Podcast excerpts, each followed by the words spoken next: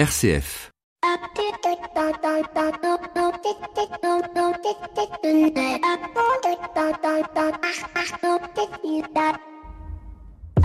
Bonjour à toutes et à tous. Dans le monde de l'entreprise, on passe très peu de temps, trop peu de temps à trouver son why. Le why, c'est le pourquoi que nous cherchons tous. Pourquoi je me lève le matin, pourquoi je fais ce travail, pourquoi mes collaborateurs ont-ils plaisir ou pas à venir travailler? Une notion théorisée et popularisée par Simon Sinek dans multiples ouvrages et TEDx que vous retrouverez sur YouTube.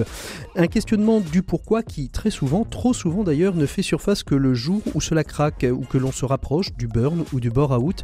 Et pourtant, dans une société entrepreneuriale qui semble muter avec ses 54% des 18-24 ans qui n'envisagent pas leur vie professionnelle autrement que si celle-ci est porteuse de sens, on devrait régulièrement se questionner sur ce pourquoi. Et je ne suis pas certain, si on faisait un sondage, que beaucoup aient souci de ce pourquoi, que cela soit de manière informelle ou formelle. Et pourtant, Wayiser peut parfois tout changer, que cela soit dans l'entreprise ou dans la vie personnelle. Et je ne me lasserai jamais pour illustrer ce propos de cette anecdote de cet homme balayant les usines Michelin et à qui François Michelin dit merci de ce que vous faites, vous contribuez à la sécurité des utilisateurs de nos pneus.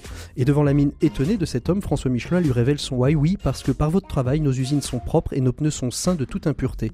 Cet homme alors ne balayait plus, il devenait partie responsable, partie prenante de la qualité des pneus. Je terminerai donc par ces mots détournés du pape Jean-Paul II, dirigeant de France. Qu'as-tu fait des promesses de ton why? Bienvenue dans l'écho des solutions. L'écho des solutions. Patrick Longchamp. Bonjour à toutes et à tous, bienvenue dans l'écho des solutions, une émission que vous allez entendre et qui a été enregistrée en public la semaine dernière à l'espace Hamelin où a eu lieu la remise du prix Philibert Vraud, un prix remis chaque année par la Fondation des EDC et ce sont les quatre lauréats de ce prix qui sont les quatre invités de cette émission et qui je crois eux ont trouvé leur why et ils s'engagent chacun à leur manière pour le bien commun. Au-delà de ce why, nous verrons surtout comment ils le mettent en action dans leurs entreprises. Bien évidemment, on retrouvera toutes nos rubriques sauf une car vous le découvrirez tout au long de cette émission. Chacun de nos lauréats, à sa manière, change le monde, donc pas de 7 minutes pour changer le monde cette semaine. Notre invité Echo, quant à lui, est tout aussi engagé puisqu'il est le grand témoin de cette soirée spéciale. Il s'agit d'Olivier de la Chevannerie, dirigeant de la société Sigmatel et tout nouveau président national du réseau Entreprendre. Mais il fut aussi membre du CJD, Centre des jeunes dirigeants, et avec lui nous découvrirons ce réseau, le réseau Entreprendre, un réseau très particulier créé il y a plus de 30 ans pour accompagner les entreprises en devenir. Mais comme toutes les semaines, on retrouvera aussi notre expert en management, Maxime Dupont. Mais tout de suite, on retrouve celle que vous attendez tous. Il s'agit de Flavie Depré et de son actu des solutions. L'actu des solutions. Avec Care News, le média de l'intérêt général. Flavie Depré. Bonjour, bonsoir Flavie, comment allez-vous mais je vais très bien et vous Bah super, alors je vous ai coupé un petit peu la semaine dernière, je vous ai pas laissé... Alors j'avais commencé en annonçant le Giving Tuesday, on a déployé l'ensemble de l'actu et on a oublié le Giving Tuesday, donc nous réparons non, on la faute. Pas oublié, vous m'avez empêché de le faire. Ça y est, c'est de ma faute. Non, mais nous en parlons ce soir. Le Giving Tuesday, qu'en est-il? Voilà, mieux vaut tard que jamais. Rappelez-nous ce que c'est déjà le Giving Tuesday. Le Giving Tuesday, c'est la journée qui a été montée euh, contre euh, le Cyber Monday et le Black Friday. Donc l'idée, c'est pas de, c'est de rattraper cette espèce de surconsommation mondiale euh, et de faire une journée de générosité. De surconsommation de dons. Voilà, une surconsommation de dons, exactement, un surdon. Donc euh, tout le monde est appelé, entreprise, euh, individu, asso, à faire un don, don de temps, d'argent, d'objets, euh, tout ce que vous voulez. L'important c'était de donner de vous-même. Et ça a plutôt très bien pris, en tout cas sur les réseaux sociaux. Nous on avait monté un petit un petit concours et donc j'ai le plaisir de vous annoncer que les ambassadeurs Alors, annuels, qui sont les les premiers ambassadeurs annuels, c'est le Fonds Adi et la Fondation Maison du Monde voilà, qui sont euh, qui ont proposé deux projets euh, très sympas et très euh, innovants aussi. Pas forcément. En fait, c'est pas qu'ils sont pas innovants, c'était pas le critère. L'idée, c'était vraiment d'avoir des projets simples Mhm. qui puissent pendant un an inspirer les autres. Donc pas une usine à gaz. On voulait vraiment quelque chose de. Et alors donc les autres les autres prix qui, qui ont été remis, qui ont été soulignés durant ce Giving Tuesday? Alors, on a donc il y a que deux prix, un entreprise et un association. En revanche, je peux vous citer euh, quelques-uns des candidats et on a fait un petit bilan de toute façon sur Kernews de tout ce qui a été à peu près fait sur le Giving Tuesday, mais on peut citer euh, voilà Schneider qui a été dans 40 pays quand même qui a motivé euh, des salariés, qui a fait des conférences, du crowdfunding, des collègues donc très très euh, voilà, très très motivé. Je crois que ça a été la première entreprise signataire d'ailleurs du du Giving Tuesday. Euh, chez McDo, ils ont fait une campagne dédiée quand vous allez chez McDo sur les bornes de commande, vous pouvez faire des dons et ça c'est pour les, les maisons, vous savez, qui permettent aux parents et les maisons pour enfants à l'hôpital. Oui. Voilà. Mmh. Et Columbus Café a fait un projet de soutien dans tous ces, enfin presque tous ces magasins au profit de l'association Laurette Fugain. voilà, il y a vraiment beaucoup de choses. Là, je vous cite quelques entreprises, mais il y a beaucoup d'assauts aussi qui sont mobilisés.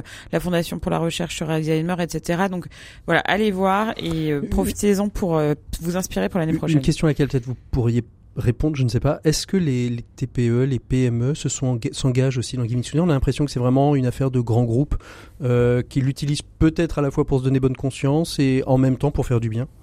Non, alors je vais vous faire une réponse honnête euh, qui est que je je, sais pas, j'ai pas, on n'a pas encore assez de recul précis sur ce qui s'est fait. Mhm. Ce qu'on sait, c'est que ça génère des millions de dons euh, dans les autres pays. Bien sûr qu'il y a les grands groupes, mais en fait, c'est aussi en fait, le problème de toutes ces choses-là, c'est que c'est hyper bien, mais c'est quand même un peu de temps à mettre en place.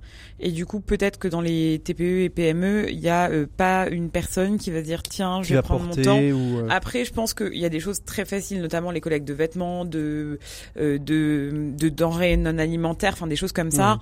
Mmh. ça me semble facile, mais que je sache, pour l'instant, j'ai pas de chiffres sur les différences. Deuxième actu de cette semaine. Oui, l'actu de cette semaine, c'est le 14, la première nuit de la philanthropie de l'armée du salut. C'est ça ressemble un petit peu euh, à la nuit du bien commun. À la nuit du bien commun, parce que l'idée c'est d'inviter les donateurs à venir découvrir des projets. Donc c'est, mais c'est peut-être que c'est ce qu'il faut et euh, pour renouveler un peu le don. En fait, l'idée c'est que l'armée du salut se dit, euh, moi j'ai des besoins sur le terrain et j'ai pas de donateurs en face. Et du coup, ils ont invité en fait 11 projets à venir pitcher en 4 minutes et en plus il y a un Facebook Live et euh, de dire bah vous êtes curieux, venez si ça vous plaît, euh, faites un don et soutenez. Il y a des donateurs donc des particuliers, des fondations, des entreprises, ça a l'air assez varié et c'est soutenu par Clara Guémard et par Guillaume Gibaud. Donc Clara Guémard de Reis et Guillaume Gibaud du site français. Mhm. Donc ils ont quand même réussi à mobiliser, ce qui est pas plus mal parce que j'avais reçu un communiqué de presse un peu affolé euh, de l'armée du salut et d'autres, tous ceux qui font de la collecte de rue au mois de décembre, qui représentent 40% euh, de leurs dons souvent, ont été touchés par les manifs. En fait, les mhm. week-ends, mhm. euh, d'habitude ils mettent des marmites, avec les Pères Noël qui agitent là, comme dans le Père Noël est une ordure. sauf que là c'est pour l'armée du salut. Cette phrase n'a aucun sens. Et du coup ils se mettent devant, ils se mettent devant les vitrines des grands magasins qui ont été fermés ces derniers week-ends. Donc je pense qu'il y a un manque à gagner quand même en plus de tout le euh. Alors justement, ça nous permet d'aller tranquillement sur le Téléthon, euh, un Téléthon qui a eu lieu euh, ce week-end, qui a été aussi impacté par, par, vous pensez, par les manifs et par les autres événements? Alors, il y a moins 70 millions d'euros. Donc, ah oui, quand même. Voilà. Donc, et je vous invite à aller lire un article du Rameau sur Care News euh, qui explique qu'en fait, oui, il y a moins 70 millions d'euros, mais il y a 10 000 villes et villages et 5 millions de Français, 200 000 organisateurs d'événements et bénévoles qui se sont euh, mobilisés. Donc, ça, ça, reste quand même l'événement principal d'engagement de la population française avec euh, ces multiplicités de villages, de courses, de choses organisées pour récolter. Très grand public. Moi, je reçois des, il y a des dans la PQR, il y a beaucoup de choses sur des dons à 3 600 euros, ce qui sont pas des énormes sommes, des énormes mmh. sommes, mais mmh. je crois que ça mobilise. C'est un côté hyper familial. C'est un peu un rendez-vous. C'est euh, entre Miss France et voilà. Enfin, c'est un peu une, un marronnier euh, de fin d'année. Et je crois que pour les gens, c'est important. Alors euh, après le, le, Téléthon, votre wishlist, si on veut vous faire des cadeaux, des cadeaux solidaires, qu'est-ce qu'on pourrait vous offrir, Flavie? Alors il y a deux semaines, c'était l'atelier dans le noir de parfum. La semaine dernière, c'était mon petit béret des chaussettes orphelines. et là, je vous propose de m'offrir des boucles d'oreilles en cuir vegan. Mhm. La marque c'est Matcha Paris et c'est en vente entre autres sur DreamAct qui est la plateforme que vous connaissez pour acheter de la mode responsable où vous pouvez trouver beaucoup de cadeaux à me faire. Et donc elles sont très jolies et c'est très raisonnable, une trentaine d'euros, 40 euros. Et sinon, j'aime bien aussi l'idée, comme je voyais pas mal, il y a pas mal, il y a une valise de Samsonite qui est faite en plastique recyclé. Alors elle est un peu chère, mais attention, les matériaux sont recyclés et proviennent de déchets plastiques post-consommation et post-industriels. Voilà, merci beaucoup Flavie. On pensera à vous pour Noël. Nous, on se retrouve la semaine prochaine. On enchaîne tout de suite avec notre invité écoute cette semaine, Olivier de la Chevannerie. On va se déplacer jusqu'à l'espace Hamelin lors de la remise des prix Philibert Vraud qui ont eu lieu la semaine dernière avec la Fondation des EDC. L'invité écho, Patrick Longchamp. Il est temps de retrouver notre invité éco. Je suis avec Olivier de la Chevannerie, euh, dirigeant de la société Sigmatel en Loire-Atlantique, mais aussi président du réseau Entreprendre. Avec vous, Olivier, on va essayer de mieux comprendre ce que ça veut dire qu'être dirigeant d'entreprise et puis aussi euh, ce que ça veut dire que de s'engager euh, auprès d'une association telle que le réseau Entreprendre. Olivier de la Chevannerie, bonjour. Bonjour. Merci donc beaucoup euh, d'être avec nous euh, aujourd'hui. Euh, pour vous, être entrepreneur, puisque vous êtes entrepreneur, c'était quelque chose d'évident dès le départ, dès votre enfance, ou ça s'est construit au fil du temps? Je pense que je suis un peu né entrepreneur. Et je me souviens dans mes études, je me disais, mais qu'est-ce que je vais pouvoir trouver comme job après mes études? Parce que ce que je voulais, c'était, euh, alors c'était plutôt euh, reprendre une entreprise qu'en créer une, mais effectivement, euh, je pense qu'on est un peu entrepreneur. Donc, quand vous vous êtes dirigé vers le monde de, l'entrepreneuriat, on, apprend finalement le métier de chef d'entreprise, on apprend le, du moins à, vendre, à créer des produits, à faire du marketing. Le métier de dirigeant, c'est quelque chose qui s'apprend ou justement c'est quelque chose qui se découvre au fil du temps?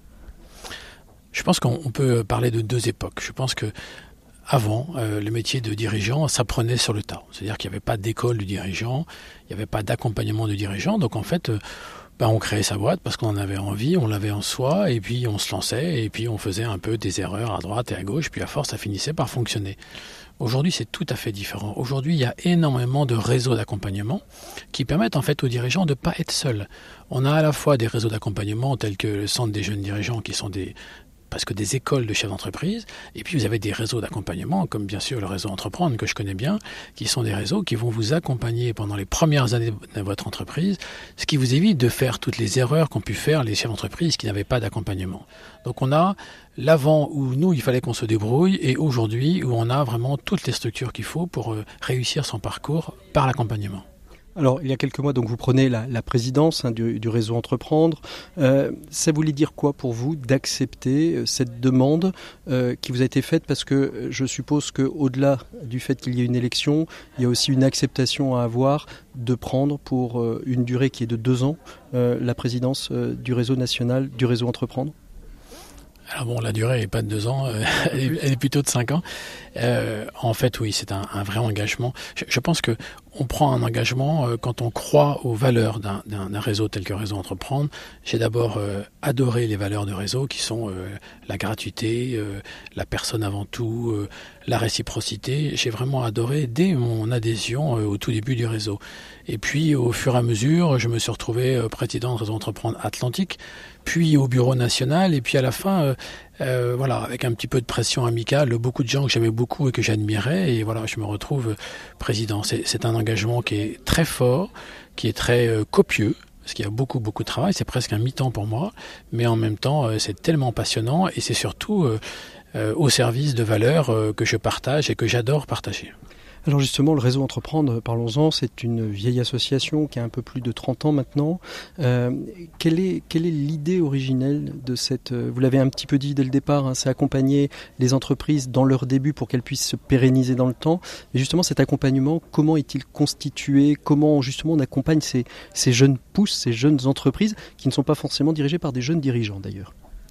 Alors, d'abord, l'histoire de Réseau Entreprendre, c'est euh, André Mullier en 1986 qui, en pleine crise du textile, est obligé de licencier 600 euh, personnes chez Fildar et qui se dit euh, c'est pas possible, c'est pas possible qu'on laisse faire ça.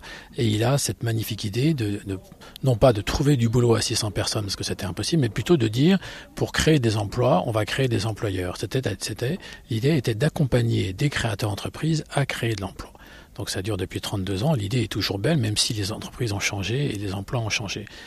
Alors, cette euh, association repose sur des valeurs. C'est-à-dire que nous, ce qu'on veut, c'est accompagner une personne, l'accompagner gratuitement, la faire accompagner par des chefs d'entreprise qui donnent du temps pour euh, faire un peu un effet de miroir à ces créateurs créateurs d'entreprise. Et puis on va l'accompagner de plusieurs façons. D'abord, on va avoir un accompagnement individuel, c'est-à-dire qu'on va lui proposer un chef d'entreprise qui va l'accompagner pendant deux ans avec des réunions assez régulières, puis un accompagnement financier, au niveau de Réseau Entreprendre National, on prête à peu près 25 millions mais, par an, mais l'intérêt, en fait, c'est pas tellement le, prêt lui-même que fait Réseau Entreprendre, mais plutôt l'effet de levier qu'il a sur les banques, puisqu'on sait que quand Réseau Entreprendre prête 20 000, les banques vont prêter à peu près 10 euh, à 15 fois plus. Donc il y a un vrai intérêt. Donc un accompagnement individuel, un accompagnement financier, et puis un accompagnement collectif, c'est-à-dire qu'on crée des clubs de lauréats, c'est-à-dire des clubs de gens qu'on a, on a retenus pour l'accompagnement, pour qu'ils puissent échanger et se former à, des sujets qui leur sont euh, communs. Alors donc on voit bien l'intérêt pour, pour les lauréats du réseau Entreprendre d'être accompagnés. Quel est l'intérêt pour les, entrepreneurs qui, vont venir frapper à la porte, qui ont peut-être déjà une entreprise pérenne et qui veulent se mettre au service justement de, de, ces entreprises, de ces jeunes pousses? Alors vous avez raison, euh, on parle de nos héros. Nos héros, ce sont nos membres qui payent une cotisation et qui donnent du temps pour aider euh, des jeunes créateurs et repreneurs d'entreprise. Euh, voilà, on a, on a une philosophie que, qui est assez partagée dans le réseau, c'est qu'on pense que l'engagement rend heureux. Eh bien, tous nos membres sont là en fait pour donner du temps et ils sont heureux de le faire. Alors, je pense qu'ils sont heureux aussi parce que une fois que vous avez créé votre société, qu'elle est pérenne, qu'elle prend un peu d'ancienneté, en fait, vous, avez appris énormément, mais finalement, ça ne sert que pour votre entreprise. L'idée, en fait, chez Réseau, c'est qu'on propose à des gens qui ont une maturité dans leur entreprise de venir aider des jeunes et finalement apporter leur savoir qui sert à d'autres. Et vraiment, euh, tout le monde s'y retrouve les, membres restent longtemps au réseau entreprendre. L'accompagnement est un, vrai plaisir et même parfois quand on accompagne des jeunes entreprises, on apprend euh, un certain nombre de choses qui peuvent nous servir dans nos entreprises. Donc euh, nos membres sont heureux d'être engagés pour réseau. Alors on est euh, dans cette émission, on va parler du bien commun. Pour vous, c'est quoi votre définition du bien commun?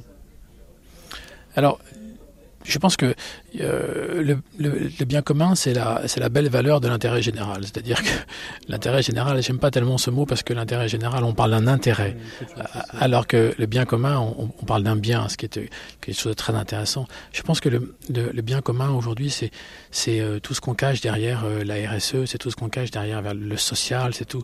Voilà, c'est une entreprise ne peut pas maintenant se suffire à un résultat économique et même elle ne se suffit pas à un résultat social. Il faut que l'entreprise puisse travailler sur autre chose, euh, sur le bien commun, c'est-à-dire que je dois euh, faire attention à la planète, je dois faire attention à, aux, gens démunis, je dois faire attention à, un certain nombre de choses, je dois aider la recherche, je dois aider. Voilà, mon entreprise ne peut plus servir qu'à mes salariés et, euh, et qu'à un bien économique. Merci beaucoup Olivier de la Chevannerie. On se retrouve tout de suite après cette petite virgule avec tous nos invités pour parler justement qu'est-ce qui fait courir ces entrepreneurs à s'engager pour le bien commun. C'est le dossier de l'éco des solutions.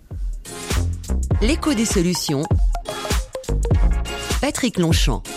Cette semaine, on a posé nos micros le temps de notre dossier depuis donc la remise des prix euh, Philippe Hervrault de la Fondation des EDC, des entrepreneurs et dirigeants chrétiens, qui récompense donc chaque année un entrepreneur à travers un grand prix qui, d'une manière ou d'une autre, met au cœur de sa vie et de son management l'humain et qui, d'une manière ou d'une autre, met en avant en action le bien commun.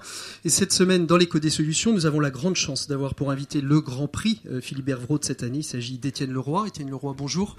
Bonsoir. Bonsoir. Donc vous êtes euh, directeur général de Schlumberger, euh, machine textile pour la fileture et des fibres longues. Vous êtes le Grand Prix Philippe de cette année. On verra avec vous euh, en début d'émission justement ce que bah, ce que ça signifie pour vous et surtout comment ce que le bien commun signifie pour vous dans le management de, votre entreprise et votre entreprise. Et puis nos trois autres lauréats qui d'ailleurs a été en échangeant avec les organisateurs de cette soirée une grande réflexion et on a pu voir que finalement il y avait une forme de complémentarité entre une entreprise plus classique, plus industrielle, et puis l'économie euh, sociale et solidaire euh, qui prend euh, de plus en plus de place et en plus, de plus en plus d'essor. On verra donc avec vous trois ce que signifie le bien commun et s'il y a opposition ou plutôt complémentarité. Notre, donc il y a entre autres Yann Bucaille qui, qui est avec nous. Vous êtes Yann, bonjour.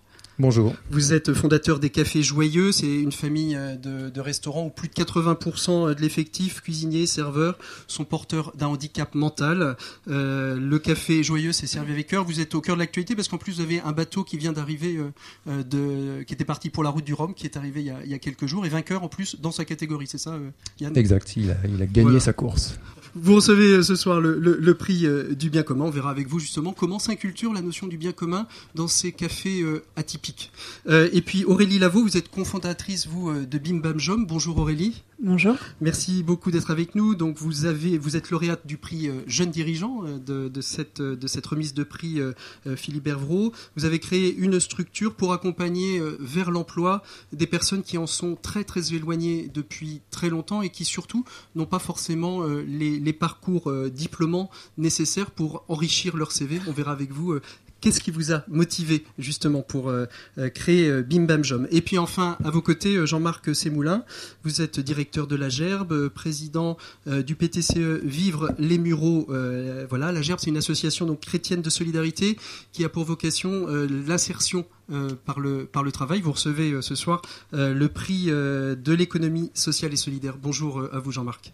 Bonjour. Et avec vous, on verra justement comment euh, ce que l'on fait pour les hommes peut aussi euh, être valable pour les territoires et comment finalement le bien commun n'est pas que simplement euh, pour l'entreprise ou pour les personnes, mais aussi pour l'ensemble d'un territoire, d'un pays, d'une région. On verra avec vous tout ça. Je vais commencer avec vous, Étienne, si vous voulez bien.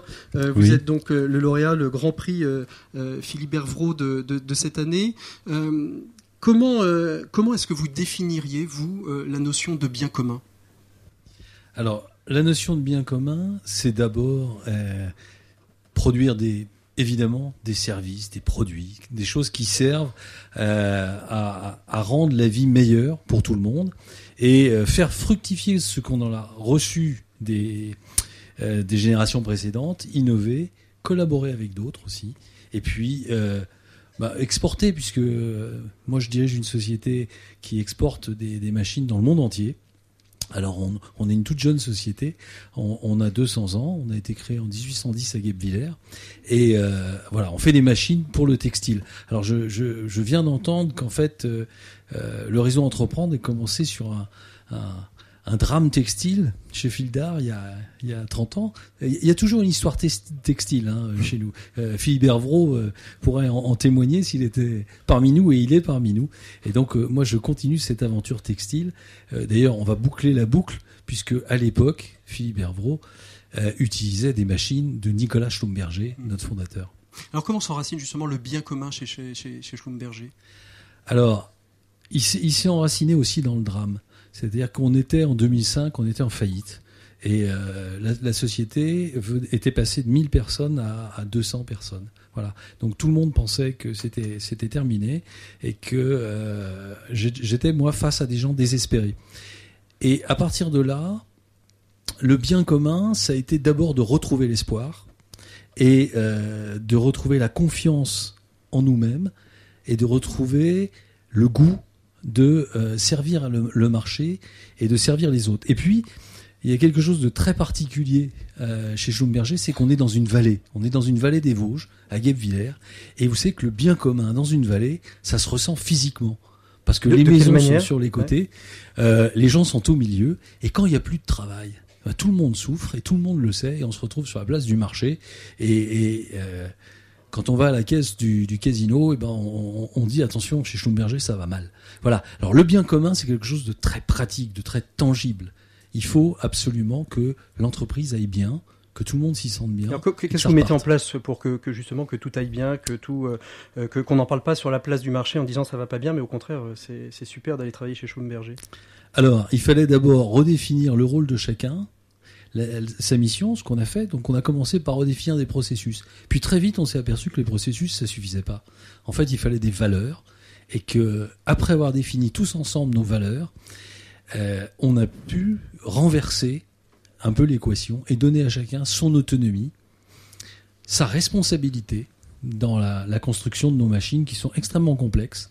Et ayant fait ça, ça s'appelle la subsidiarité, c'est très à la mode aux EDC, eh bien, on a redonné euh, le goût du travail bien fait, le goût du client, le goût de l'export.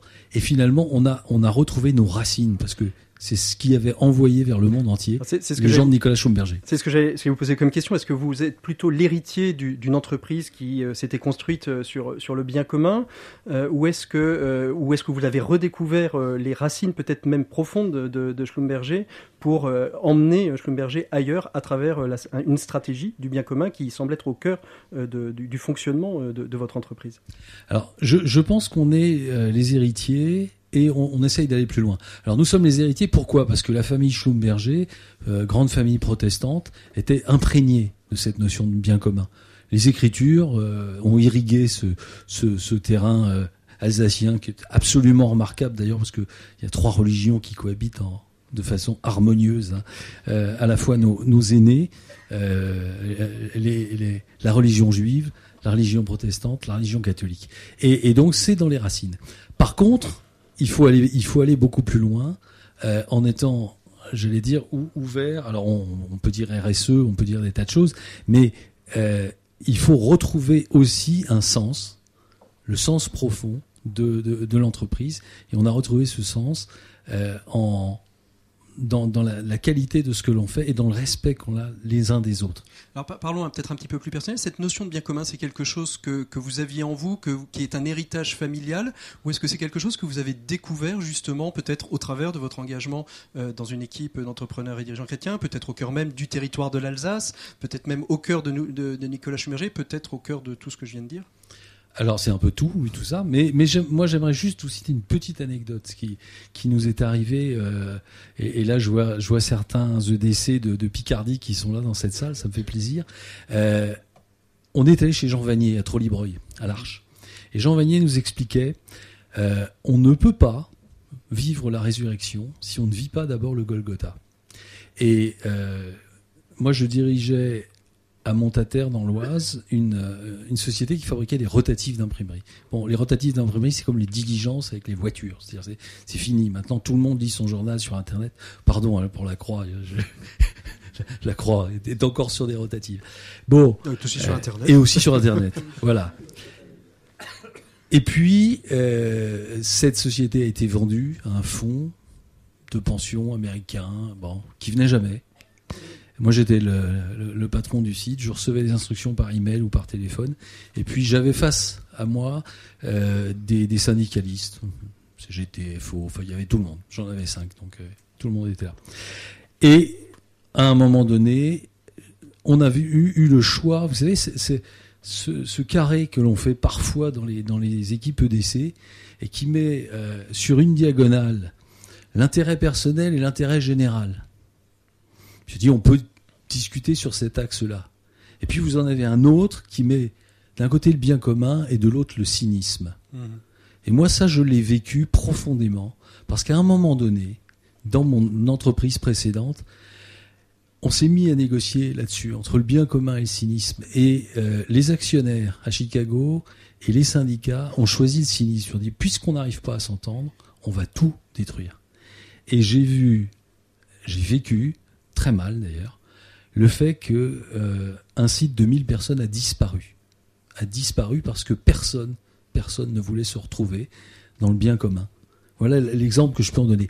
Et de ce Golgotha-là, euh, j'ai pu tirer la résurrection pour Schumberger. je, vais, je vais me retourner vers, nos autres invités quand même, mais je vais, et, je vais rebondir sur votre, sur votre dernière euh, affirmation. Est-ce que, euh, remarque, en tout cas anecdote, est-ce qu'il faut quelque part avoir souffert ou vu la misère ou avoir vu quelque chose de douloureux pour engager une vie entrepreneuriale au service du bien commun? Alors qui veut, qui veut commencer? Aurélie, Jean-Marc? Jean-Marc peut-être? Allez. Oui, moi je, suis assez d'accord avec ça. Et chaque euh, euh, chaque évolution dans la structure s'est passée avec quelque chose de douloureux qui aurait pu parfois nous faire sombrer ou on peut euh, le transcender et, et, du coup s'en saisir pour se dire eh bien qu'est-ce comment on va faire autrement? Mmh. et, et, du coup d'une catastrophe comment ça nous fait évoluer? On, dit parfois euh, que la, notion, euh, la notion de bien commun, d'être dirigeant, il y a, une manière d'être dirigeant au travail, d'être dirigeant dans sa vie personnelle. Comment est-ce que justement vous arriviez euh, à, je, parle à vous Étienne, la, notion d'unité de, vie en fait? Qu'est-ce qui fait votre unité entre d'être le même chez Schlumberger et, et, en famille quand on rentre et pas d'avoir deux vies opposées presque schizophréniques? Bah, je pense que c'est important d'être le même parce que euh, là, là, je me réfère à, Saint-Jean. Hein. la vérité, il n'y en a qu'une. Je suis le, chemin, la vérité, la vie. Et, je pense que quand on commence à, partir pour faire plaisir ou pour je sais pas quoi, euh, sur quelque chose qui n'est pas la vérité, à ce moment-là, on est, on est perdu. On est perdu vis-à-vis des gens qu'on dirige, vis-à-vis des gens dont on a la responsabilité.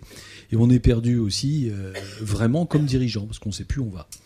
Donc la, vérité, bah, il faut la tenir dans l'entreprise, il faut la dire, même si elle est douloureuse.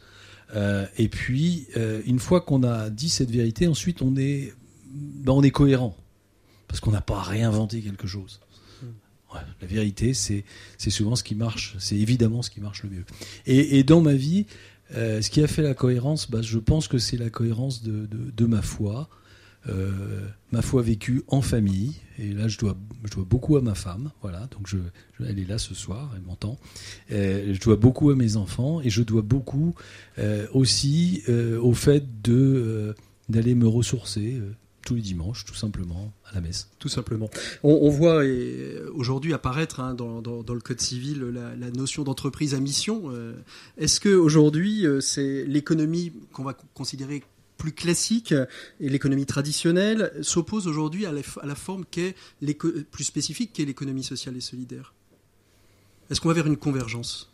Ou est-ce que au contraire chacun doit garder euh, sa différence mais par contre ne pas ignorer l'un et l'autre? Alors je pense qu'il y a quelque chose de très important dans le fait de gagner de l'argent, c'est la pérennité. Et le principe de réalité et la vérité aussi veut qu'on cache pas ça. Il faut quand même euh, économiquement ça tienne la route, même pour une entreprise sociale et solidaire. Euh, faut pas penser que les, les, les, entreprises sociales et solidaires sont des entreprises qui n'ont pas un équilibre économique. Il est peut-être différent, il est peut-être moins avide, si j'ose dire, mais euh, il existe. Alors ensuite, moi, ma première réaction quand j'ai vu euh, ce, ce, projet de loi, j'ai dit mais de quoi je me mêle quoi? Est-ce que nous, chefs d'entreprise, on a besoin qu'un qu qu'un État nous dise euh, il faut penser à, aux autres il, il, faut non, il faut penser à l'objet de, no, de, notre société. Je, je pense que euh, tout chef d'entreprise, quand il se lève le matin, il se lève pour quelque chose. Et alors, il faut le formaliser. Mais tous les gens qui ont travaillé un peu sur la subsidiarité ou l'entreprise libérée, ben, formaliser une vision, c'est ça.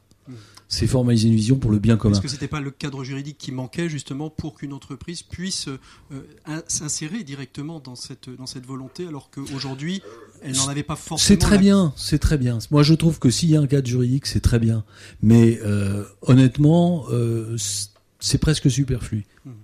Yann, justement, comment vous réagissez? Et on est plutôt dans une convergence de, des deux économies, dans une, une habitation d'une maison commune? Comment, comment vous, vous voyez ça, cette, ces, ces, deux courants économiques qui commencent à, à, vraiment bien sortir les uns les autres? On le voit de plus en plus, hein, à tel point d'ailleurs que le gouvernement a créé un haut commissariat à l'économie sociale et solidaire, qu'aujourd'hui il y a un plan d'impact, de, de, de, financement de, de l'économie sociale et solidaire. Donc c'est plus, j'ai envie de dire, la, la, sixième ou septième roue du carrosse. C'est quelque chose et qui, qui aujourd'hui euh, c'est à peu près 10% hein, des, emplois salariés. Yann, comment vous, voyez cette, évolution dans le temps? Je, je crois qu'on est en train de vivre une véritable convergence des, euh, types de, structures. Euh, et je voudrais réagir par rapport à ce qu'on qu vient de dire sur effectivement euh, ce, projet de loi sur, la mission de l'entreprise. Autant je pense que ça peut paraître superflu pour des, des, des gens comme vous, comme, comme, comme les EDC ici dans cette salle, autant ça peut peut-être être, euh, intéressant pour certains euh, chefs d'entreprise ou certains mandataires sociaux qui finalement ne savent pas pourquoi ils se lèvent le matin. Et euh, je, serais prêt à, faire le pari que si on demandait, faisait un sondage à un panel assez équilibré de chefs d'entreprise en France, ils ne seraient pas capables de vous donner quelle est la mission immédiatement en une phrase de leur entreprise. Euh, donc pourquoi pas? S'il faut légiférer pour ça, je trouve que c'est. Et en fait, ça rejoint effectivement votre, euh, votre question sur, euh, euh, sur un changement d'approche. Euh, en sens où on, on va arrêter, et je pense que d'ailleurs c'est l'objet de, de, des cafés joyeux en l'occurrence, entre autres, hein, mais arrêtons d'opposer euh, d'un côté le social et de l'autre côté l'entrepreneuriat le, et le business tout est lié. Mmh. Et d'ailleurs, c'est, je pense qu'on est complètement dans la lignée de Schlumberger euh, aussi par Alors, rapport à ça. Alors justement, là, au Café Joyeux, la, la, question du bien commun, c'est le, le bien commun, c'est quelque chose de, de, culturel finalement qui s'enracine euh, dans une histoire. Euh, comment comment est-ce qu'il s'applique au sein même du management euh, de, de, public, de salariés, de collaborateurs qui sont différents, qui peut-être eux ne perçoivent pas forcément cette notion de bien commun, ou peut-être l'aperçoivent trop, je ne sais pas. Euh, je, pense que euh, la, la, la, question managériale au Café Joyeux, euh, finalement, elle n'est pas tellement différente d'une question managériale dans, dans une, une, entreprise, entreprise ordinaire.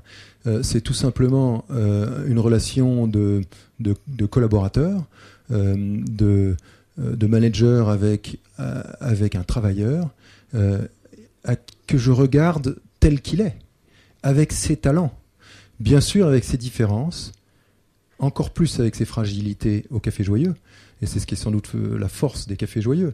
Euh, mais euh, j'ai envie de vous dire, par rapport à votre question, comment est-ce qu'on appréhende le, management, si c'est ça votre question, c'est avant tout regarder l'autre ensemble, regardons dans la même direction. Mmh.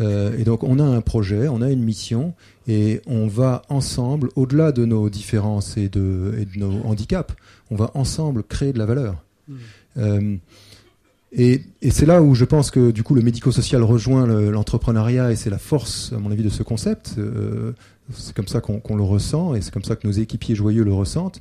C'est que on n'est pas dans le compassionnel, euh, même si la compassion c'est très fort, mais on, est véritablement dans dans la création de valeur. Mmh. On est dans une forme d'émerveillement parce que euh, au-delà de ta fragilité, je constate, et toi-même tu prends conscience que tu peux créer de la valeur et tu peux produire, tu peux produire un service comme un bien, et, tout ça au, cœur du monde. Je ne suis pas là pour t'aider.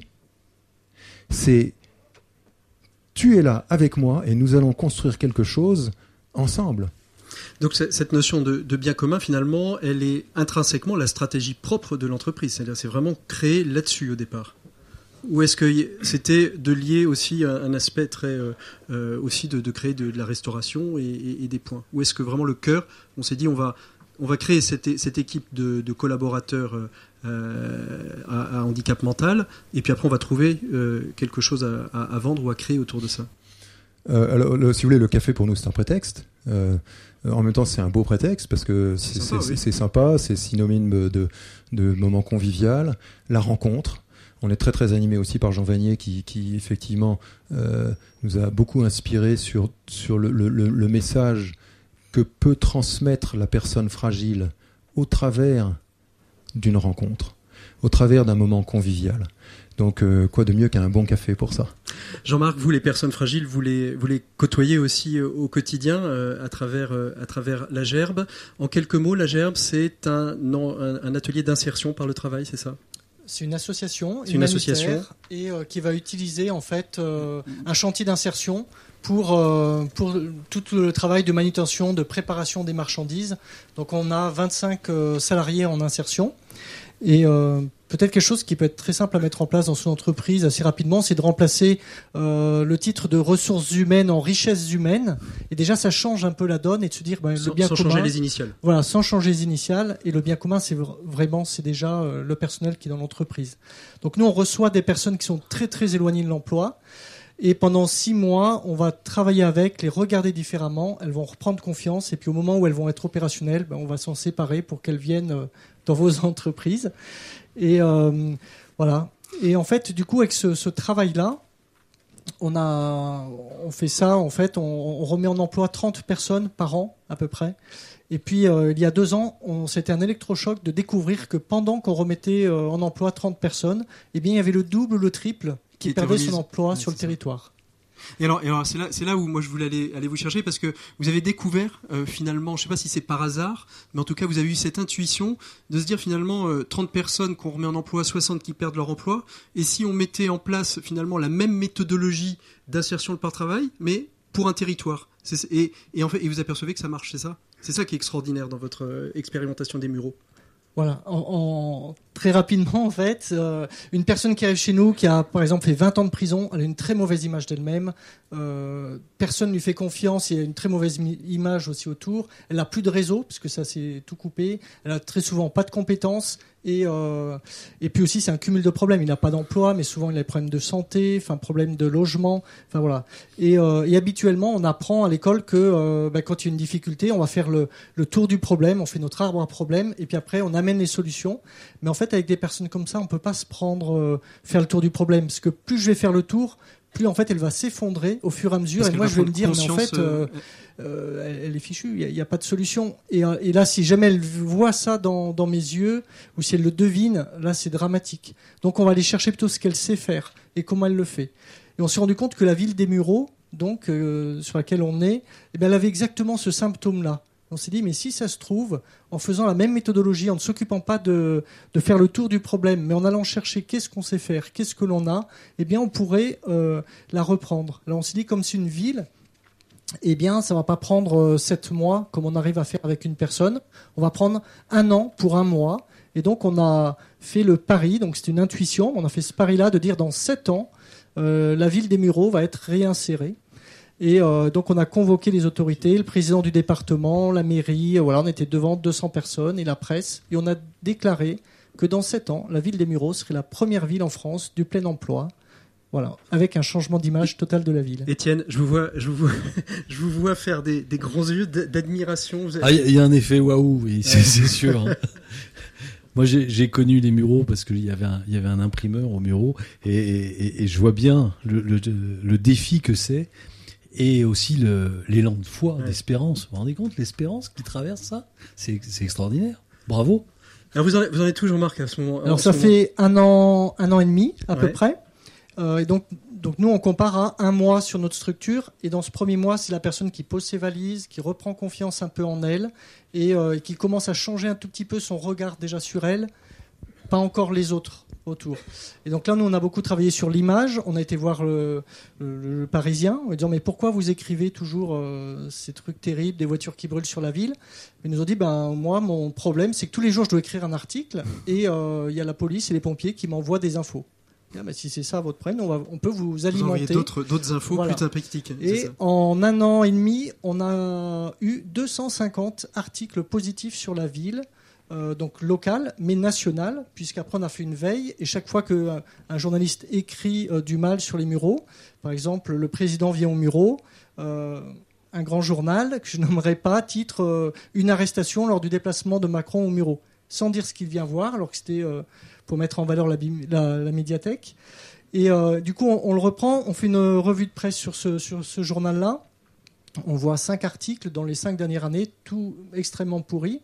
Et euh, du coup, on fait le lien sur notre revue de presse à nous avec 100, 150 articles déjà à ce moment-là. Puis on dit, mais est-ce que vous faites des journalistes? Est-ce que vous écrivez de votre bureau parisien?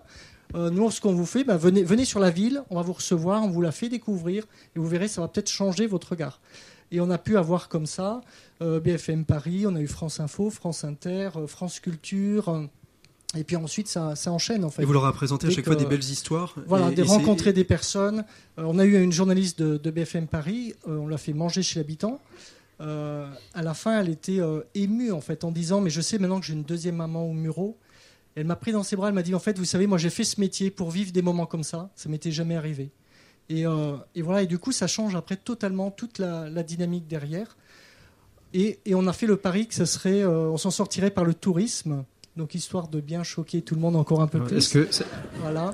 ça veut dire que vous allez construire Et- un éléphant ou euh, Voilà, mais en fait, il y a un problème. Vous le savez, en France, on est la première destination touristique et euh, on est très très mal coté sur l'accueil. On ne sait pas accueillir. Et ben nous au Muro, on a une chance incroyable. Il y a très peu de Français. Et donc du coup, on s'appuie sur toutes les communautés. Il y a 100 Bien communautés différentes et du coup, on fait repas chez l'habitant et on va construire là-dessus. On peut faire le tour du monde au Muro et on vous invite à, à à venir. à venir au Muro Merci beaucoup, Jean-Marc. Alors, Aurélie, je, on, on va continuer avec vous. Vous allez lancer vous Bim Bam Jom. Ça, vous, vous arriviez euh, tout juste quand on a échangé, vous m'expliquiez que c'était un retour de, de Malaisie qui vous avait un petit peu euh, euh, attrapé au corps de, ce- de- de ce que vous avez pu rencontrer comme public. Et, et vous avez dit finalement ces personnes qui ont euh, peu d'activités, peu de choses à mettre sur leur CV, finalement, elles sont inemployables parce que dès qu'on doit envoyer un CV, ben, elles savent pas faire peut-être. Deuxièmement, souvent euh, en état d'illettrisme. Troisièmement, euh, il faut qu'elles puissent produire quelque chose de graphique et, qui- et puis mettre des choses dedans. Et c'est là-dessus que vous intervenez avec Bim Bam Jom. Oui, tout à fait. Si j'ai bien compris, hein. Oui, c'est exactement ça. Euh, effectivement, j'ai lancé Bim Bam Job en rentrant de Malaisie où j'avais fait, où j'étais partie avec les MEP, les missions étrangères de Paris. J'ai passé un an là-bas et je me suis occupée d'un centre d'enfants. Et quand je suis rentrée, en fait, je me suis retrouvée en master d'entrepreneuriat en école de commerce. Et l'un de nos projets, bah, c'était de monter un projet d'entreprise. Et en fait, assez rapidement, bah, vous étiez encore complètement mu par, par ce que vous aviez vu là-bas. Je pense qu'il y avait un bel élan qui effectivement qui venait de là-bas. Et, j'ai été interpellée en fait par une question qui, euh, je pense, euh, ici peut avoir de la résonance, qui est pourquoi est-ce qu'on a du chômage et pourquoi est-ce qu'on a des entreprises qui n'arrivent pas à recruter? Et pourquoi est-ce que cette question, elle est d'autant plus importante sur des profils avec un niveau de première qualification. Mmh. Donc quand je parle de première qualification, c'est des personnes qui vont exercer comme auxiliaire de vie, comme garde d'enfants, qui exercent sur les métiers du ménage, euh, sur les métiers du BTP, de la logistique. Et en fait, on est allé sur le terrain et on s'est demandé, bah, qu'est-ce qui se passe quand je suis un demandeur d'emploi de niveau 5 et que j'effectue une recherche d'emploi?